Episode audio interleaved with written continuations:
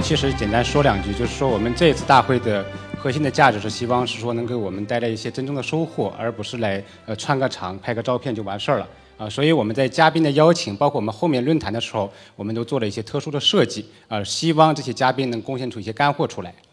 我个人也非常感谢呃今天啊，因为比如说这个朱辉朱总啊，还有这个呃汤打汤总，他们今天是打飞的从杭州和上海过来来参加这样一个论坛，然后结束之后啊，朱总的飞机是七点就要飞回杭州。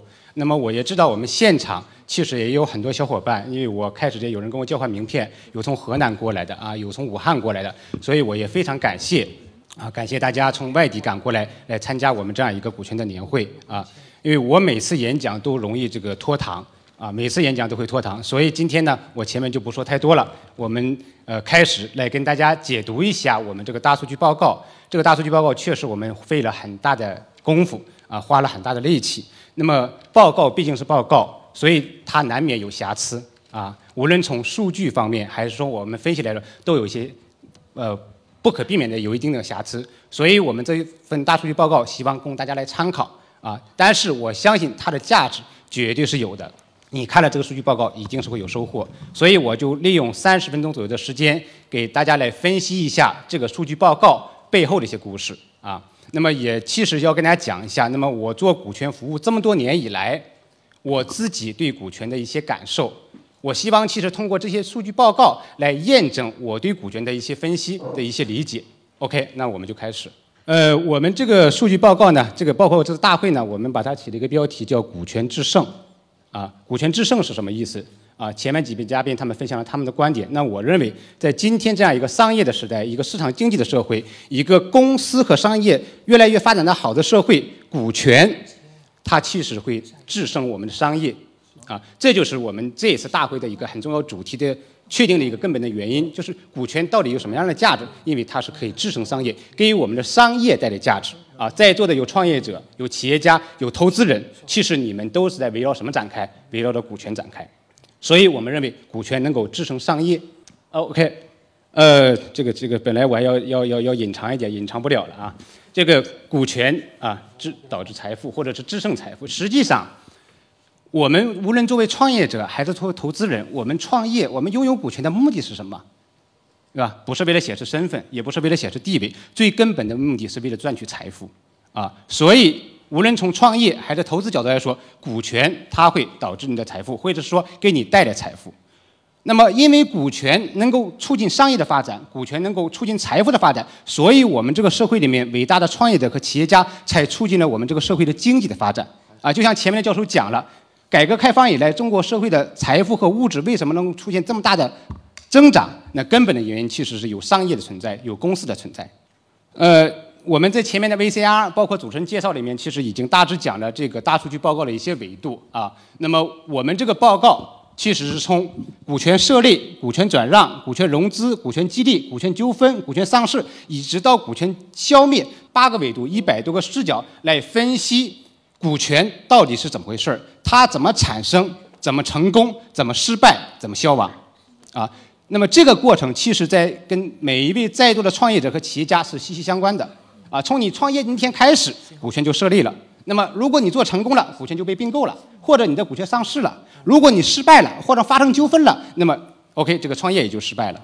那么时间维度的话呢，我们呃跟天眼查合作，包括跟其他的一些机构合作，我们。统计和分析了从二零一零年到二零一八年九年一百零八个月的数据啊，我们其实不只分析了年度的数据，我们对每一个月的数据都进行了统计分析，所以这个数据量是很大的，所以我想真的要感谢我的这些小伙伴啊，他们从法律人员变成了一个搬大数据专家啊，他们也能去分析数据了。那么从地域的角度来说，我们把全国的三十一个省市自治区全都的数据都拿出来用了啊。那么也拿了七个比较有特殊性的城市，对他们的数据也进行了分析。呃，我们在国民经济分类里面其实是有二十个分类的啊。那么我们这次呢用了十八个分类，为什么这样？因为那两个分类跟我们的商业其实关系不大啊，他们更多的是跟政府的一些行为相关，所以我们就分析了，比如说批发零售。租赁和商务服务、建筑业这些跟我们息息相关的一些行业，他们的股权数据。那么像我前面说的，这个数据量的话，确实是超过亿级的，这不是在玩数字概念，真的是超过亿级。OK，那我来跟大家先简单介绍一下第一篇啊，股权设立篇。啊，我有律呢，其实现在呃，我不能说创造了一个概念，我们在推一个概念，或者我们在谈一个概念，就是股权人。我们以前其实有很多概念，比如说老板、倒爷，对吧？啊，倒爷，这个其实都是一些概念。那么以及到后面来有了股东，而我觉得今天其实我们是有一个新的概念，就是股权人。哪些人呢？其实就是那些公司的股东，他们拥有股权，我们把它称之为股权人。我们从后面的数据会看到，其实股权人这个群体在中国这个社会真的是蓬勃发展，啊，这个数量是一个直线上升的一个过程，而且这个数据是很大。你身边旁边坐的人，你现在身边旁边的人，一定是某个公司的股东，拥有某个公司的股权，否则你今天就不会来，啊，一定是这样。那么我们看一下，二零一八年一年有多少人成为公司的股东，啊？那么准确的数字是八百九十六万六千零七十七人，也就是说，在二零一八年，有这么多人成为了公司股东，成为了有律所称之为的股权人，啊，那么我们知道股权人依赖于什么呢？他已经是存在于公司之中的，他要成为公司的股东。那么二零一八年有多少新的公司产生呢？或诞生呢？有六百一十八万六千七百二十三家公司诞生，啊，这是我们拿到的数据。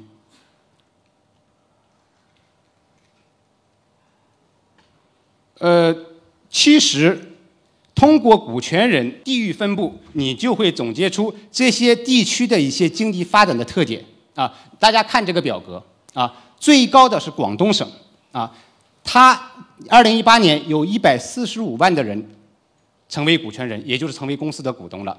这个数量是第二位的江苏和山东加在一起的，基本上是他们的对吧？加之和。而往上，西藏、青海、宁夏，那么它的数据明显的少啊，所以其实你会发现，通过这个数据是真正能够反映地方的一些经济发展趋势，以及地方一些人他们开公司、成为公司股东的一个特点。那么哪些行业会是这些股权人最喜欢参与的行业？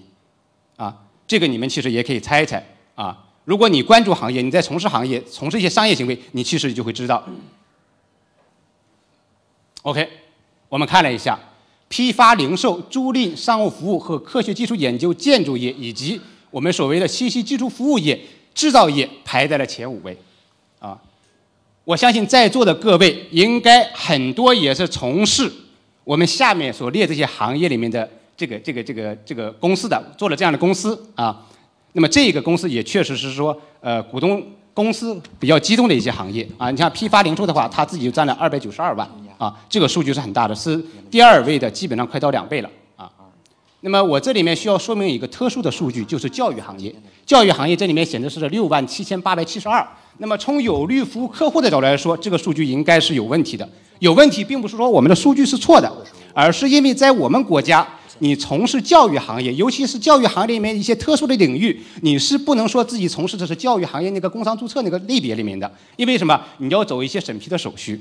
啊，那么很多的教育行业的创业者，他其实打的是擦边球啊。我可能提供一个，我是一个技术公司，或者我是一个服务公司啊。所以其实后面信息技术这个行业，包括科学研究这个行业里面啊，它是一定是包含了教育这个行业的数据的啊。但是从工商的角度来说，这个数据是完全没有错误的啊。这没办法，就是我们国家这个工商管理啊，呃，确实是有一些特殊性的，呃。我本来想作为一个问题提出来啊，就是，呃，大家可以想象啊，如果你现在去开个公司啊，你开个公司，你要成为一个公司的股东，你要创一个业，你是愿意自己一个人注册一个公司呢，还是说要跟别人一起合伙呢？啊，我原来认为，因为从我的行业经验来说，我认为二人以上、三人以上、四人以上的公司主体应该数量是比较高的。啊，因为我的客户都是这么干的啊。当然，也有一部分客户，我们劝说，哎，你要把项目立即启动起来，你先把公司注册了，合伙人到位了，你再把股权转出去。但是从我们拿到的数据让我很吃惊啊，那就是一人股东的公司占有了百分之五十一以上的比例啊。也就是说，二零一八年新设的公司里面，一人股东的公司占了这么高的比例。那么为什么？我们也分析了原因，也就是说，二零一八年新设的公司大部分都是中小企业或者小微企业，啊，新设的公司大部分都是这样。所以，那么这些公司在设立的时候，因为合伙人一一不能一步到位的原因，以及类似的原因，他就先开了一个一人公司。但是我在这里要提示大家，一人公司是有法律风险的，啊，因为也有律师同行在，就是说一人公司的一人股东的个人资产容易跟公司的资产混淆，一旦混淆，公司出了问题，那么你个人资产也可能会被追究责任。那么其次是二人股东、三人股东、四人股东、五人股东啊，我这后面的数据其实当我们统计出来之后的话，是确实是让我是很吃惊的。但是我自己有个判断，那就是二人股东以及三人股东。后面这个比例应该是一个逐渐上升的过程啊，就大家的法律意识其实在逐渐的变化。OK，那么我们看一下这个趋势的问题。我们说我们要看二零一八年的现状，我们要分析二零一九年的趋势。那各位来的话，其实也都是冲着趋势来的，因为现状已经是过去了，对吧？现状的话是能给我们总结一些分析。那么二零一九年股权人。或者说公司主体的数量会是怎样一个态势呢？我们看到，其实从2010年一直到2018年都是一个逐步增长，而且到2014年它出现了一个爆发性的增长。原因是什么？大家知不知道？因为2014年中国进行了公司法改革，改革什么东西呢？公司的注册门槛降低了，什么降低呢？你可以不实缴了，你可以认缴就可以了。所以很多人就注册了公司，成为了公司的股东啊，这是一个很重要的原因。那么到二零一八年，你会发现比二零一七年只有一个小幅的增长，相比于前面而来。那原因是什么呢？因为从二零一七年开始到二零一八年，创业没有以前那么火了，对吧？注册公司的数量在降低啊。那么，所以我个人判断，二零一九年啊，按照现在的经济形势啊，有可能还会降低啊，有可能还会降低啊。OK，这是我们的第一篇。那么我们再看第二篇啊，第二篇就是股权转让篇啊。我把股权转让认为它跟市场的这个这个这个状况是直接相关的。为什么呢？就是说，我认为股权转让的情况是市场活跃的一个晴雨表。我们做创业，我们开公司，我们持有股权，并不是当着存款放在那儿的。你要把它怎么样？你要做出处理，对不对？要么你用来融资。对吧？啊，要么你用来套现，要么你用来吸引合伙人或者激励员工，对吧？所以股权这个交易的频次和交易的量是市场的一个晴雨表，这是我自己的一个总结。那么，二零一八年有多少公司发生了股权转让？这个数据也肯定是超出你的想象啊！你不，你可能没有想到，身边这么多公司每天都在干什么？做股权转让，一百七十五万左右。啊，我们知道，二零一八年注册的公司是六百万，对吧？我刚才讲过了。那么，二零一八年股权转让公司就达到了一百七十五万，所以其实这个比例啊是比较高的啊，是比较高的啊。那么，股权转让它其实分为对内转让，也分为对外转让，对吧？那么我们再看另外一个数据，就是有多少公司其实是说股东直接相互转让，你转让给我，我转让给你，对吧？有多少公司其实股东把股权转让给别人了？啊，我们把股权转让分为三个类型，一个类型呢叫对外转让，那么第二个类型呢叫对内转让，第三个类型呢叫对啊叫内外都发生了转让。那么从这个数据来看，对外转让超过了百分之七十七，也就是将近百分之七十八。啊，这其实跟我前面那个观点是相吻合的。什么意思呢？我们拥有股权最终的目的一定是把它卖掉的，对不对？啊，这不是一个传家的一个一个一个什么东西，说我一定要摆在家里供着。啊，你最终的目的是不是要把股权卖掉了？所以对外发生的股权转让的比例很高。无论你是用来吸引合伙人、吸引好的员工，还是你用来融资，融资的话你就要把股权稀释出去嘛。稀释本身其实也是股权转让。那么哪些行业就这个股权交易的比较频繁？啊，哪些行业股权交易比较频繁？那大家看一下，批发零售行业是最频繁的。为什么？因为它的基数是最大的。对吧？我们从前面的公司设立数量来说，你就知道批发零售是最多的啊，所以它的股权转让数量怎么样，也是最高的啊，也是最高的。我其实忘了提醒大家，前面有一个数据，就是北京市这个数据啊，呃，在公司的股权设立数量里面，北京市的话，在全国大致排在十位以外啊，准确的数据是十四位。我希望大家在后面看的时候，看看北京市在其他一些领域指标的一些变化是什么样的，它很有特点。啊，那么具体这些行业，那我就不跟大家呃逐渐讲了，确实跟我们的现状很吻合，对吧？那么现在我们现在的经济也就是这样啊，也就是这样。那么教育行业也是这样，我就不展开了说了。啊，哪些地区股权交易很频繁？啊，经济发达地区最频繁。你看广东、江苏啊，北京、山东，对吧？那么它的数据最频繁。那么这里面有一个数据，青海是零。那那我其实认为青海应该不是零，但是我们从工商啊，包括天眼查给我们提供的数据来说，啊，青海确实是零啊。所以这个数据的话呢，我认为，呃，因为我们各地的工商系统啊。它对企业注册信息的公示是不一样的啊，有的呢公司很及时，数据很充分；有的地方呢，它就公司的不及时，数据不充分啊。我认为是主要是这个原因啊。那么在这里你就会发现一个什么问题呢？北京在新设公司里面，它只站在了十四位，对吧？而在股权转让里面，它已经变变成了第三位。到后面你会发现，它会变为第一位啊。我们再看一个整体的趋势，那就从二零一零年到二零一八年啊，那整体是一个增长的趋势，但是到了二零一八年出现了一个小幅的下降，啊，我觉得跟我们的创业的形式或者你的感受是真的是完全一样的啊。那么二零一九年大家自己去判断到底会怎么样啊？我相信你其实心里已经有答案了。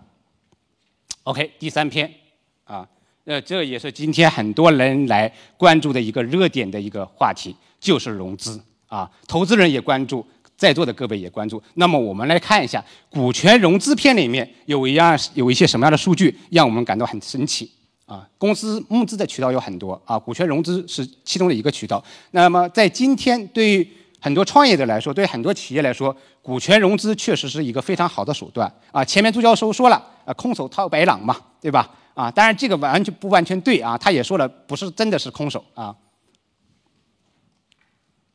OK，我们看一下，二零一八年我们统计的股权融资的公司总量是一万六千七百九十六家。如果你关注融资和投资，你就知道，很多的机构颁布的数据要低于这个了啊。有的机构说，去年发生股权融资的公司的总量是九千家，对吧？啊，那么他们的数据是怎么来的？我认为其实主要是从媒体报道的，以及一些大的投资机构的一些调研的数据来的。而我们是什么呢？我们是从工商的数据来。当你这个公司你的举股权结构发生了符合融资的特点的时候，那么你一定是发生了融资，因为你不会发生别的情况。所以我认为现实中真正发生股权融资的公司的数量要超过这个，甚至是几倍于这个，对吧？比如说王阳总，对吧？呃，我我我在节目里面，包括我们今天论坛里面都会提到他，他是一个成功的创业者啊，他的项目被新东方收购了啊，身价不菲。现在啊，九零后，我觉得不能用简单年轻有为来衡量。那他现在也在做一些投资，你知道他做投资了吗？你不知道，你不知道，对吧？所以其实有很多股权融资的数据并没有放到媒体上来报道，而是那些。要么创始人 IP 能力很强，要么融资金额很大，是那些典型的公司被报道了。所以我认为实际发生融资的数量要远要应该超过，远远可能有点过了。比如虎哥啊、世杰、立恒世界都是做投资的，对吧？那肯定很多是不报道的，很多是不报道啊。那么哪些公司容易获得融资，对吧？熊总他其实是从投资人角度来说，哪些好的项目会获得投资？我们呢，其实是从工商的角度来说，我们来看一下他们有一些什么样的特点。那包括设立的时长，你多长？你开一个公司，你想融资，你需要多久才有可能或者最有可能拿到融资，对吧？你在哪个行业最受投资人欢迎？熊总第一条就谈到，我要投一个项目，我首先就要看它的行业，对吧？那么以及你在哪些地方更容易拿到融资？啊，这个数据也很有意思。啊，大家看一下啊，如果你的公司是在这个区间，你大致可以判断你拿到融资的可能性有多大啊。成立时间，这是二零一八年的数据啊，成立时间在两年、两年以下的啊，那么在二零一八年拿到融资的比例在百分之二十七左右，啊，百分之二十七左右。两年到五年之间的在百分之四十左右啊，五年以上的在百分之三十二左右啊，所以也就是说，两年到五年之间这个更是。拿到更容易拿到融资这样一个一个一个这个设立市场啊，那么我个人认为啊，因为现在资本市场的一个，你说理理性也好，或者是说呃这个这个寒冬也好，对吧？那么拿到融资的这个设立公司的时长，可能二到五年还会继续增长，在二零一九年以及接下来的日期。